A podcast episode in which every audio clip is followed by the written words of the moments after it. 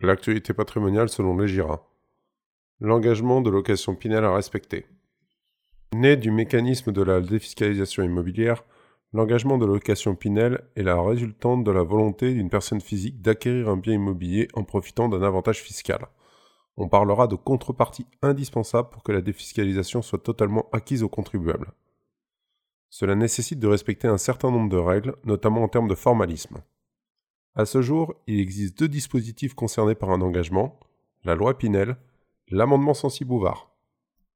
Un engagement écrit ou par voie électronique. Commençons par le plus important, la déclaration d'engagement de location Pinel auprès de l'administration fiscale. Sans cette déclaration préalable, le contribuable n'a pas le droit à un avantage fiscal, et cela quand bien même il respecte toutes les autres conditions.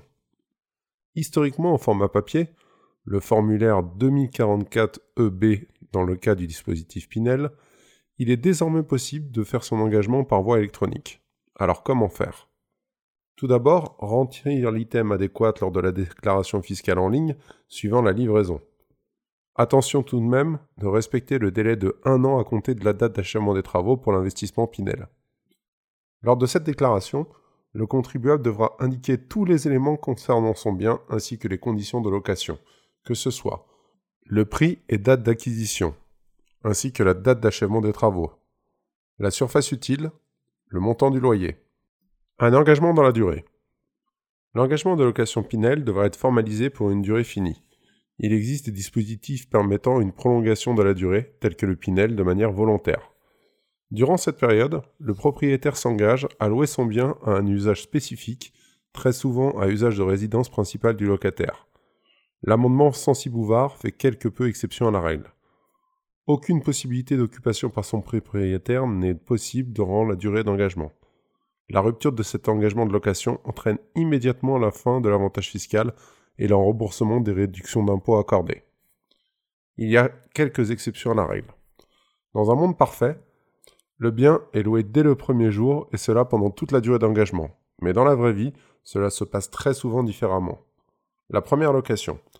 Il n'est pas rare que le premier locataire mette du temps à arriver.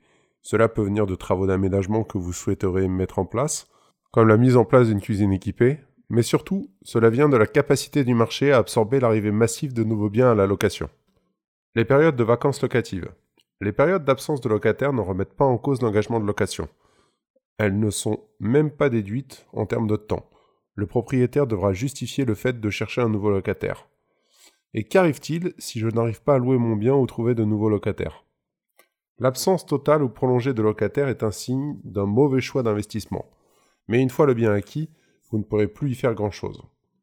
L'administration fiscale tolère que l'avantage fiscal perdure pour le contribuable s'il justifie du fait d'avoir tout mis en œuvre pour trouver un locataire. Nous sommes face à un caractère de subjectivité par nature défavorable au contribuable. Pour cette raison, nous ne pouvons que vous encourager à mettre le bien en gestion auprès d'un professionnel reconnu. Tout gestionnaire digne de ce nom publiera une annonce de votre bien dans les plus grands sites nationaux dédiés à la location. Le mandat sera une preuve de bonne foi.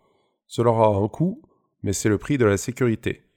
Si vous souhaitez louer par vous-même, n'oubliez pas de conserver la preuve des annonces de sites ou de magazines ayant pignon sur rue.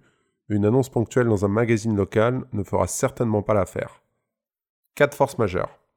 Il existe des cas de force majeure permettant de mettre fin prématurément à l'engagement de location.